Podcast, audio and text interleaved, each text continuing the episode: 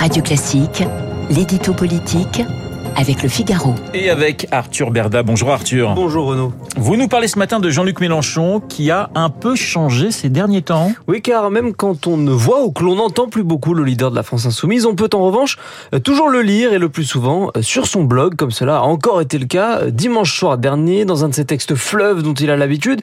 Jean-Luc Mélenchon a évoqué l'un des sujets sur lesquels il se sait le plus attendu, pas la réforme des retraites, non, mais la question très sensible de sa succession.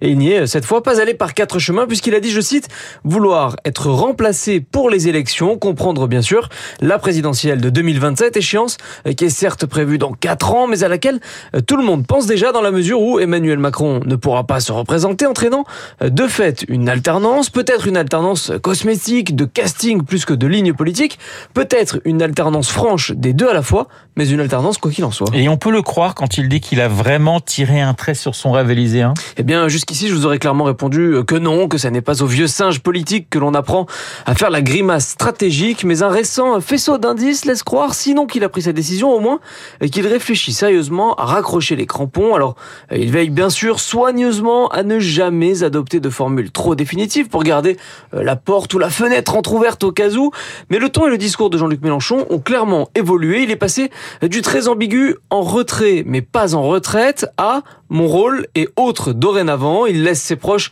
euh, commencer à préparer le terrain médiatique pour la suite, comme le raconte euh, Pierre Lepelletier avec talent dans le Figaro cette semaine. Et il semble même avoir trouvé un dauphin de remplacement à Adrien Quatennens en la personne de François Ruffin, dont il ne cesse de louer publiquement les bons sondages. Et est-ce que cela fait consensus à gauche? Et Justement, quoi que l'on pense de Jean-Luc Mélenchon, de ses outrances, de sa radicalité, de ses reniements ou de ses compromissions, s'il y a bien un point sur lequel s'accordent ses admirateurs comme ses détracteurs, c'est l'étendue de son talent, talent qui lui a permis de se hisser dans le prestigieux fauteuil de troisième homme de la dernière présidentielle, talent qui lui a aussi permis de réussir le tour de force consistant à rassembler euh, toutes les gauches derrière lui au sein de l'alliance NUP, talent qui est désormais mis à la plus difficile des épreuves, celle qui consiste à réussir sa sortie en assurant sa succession. Or, euh, le signe qui rassemble les grandes figures de la cinquième, en général, euh, plutôt été de laisser la place au chaos derrière eux.